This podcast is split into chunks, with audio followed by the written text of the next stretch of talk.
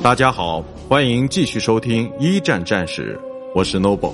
今天我和大家分享的是德国入侵比利时之征服比利时。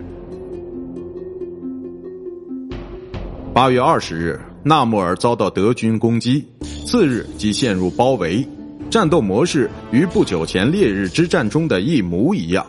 二十二日。布罗将军率军穿过桑布尔河。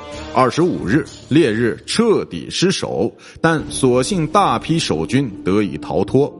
到八月的第三个周末时，德军已经控制了比利时的大部分地区，而重型榴弹炮的加入，则使得一度成为施里芬计划绊脚石的比利时堡垒自此无足轻重。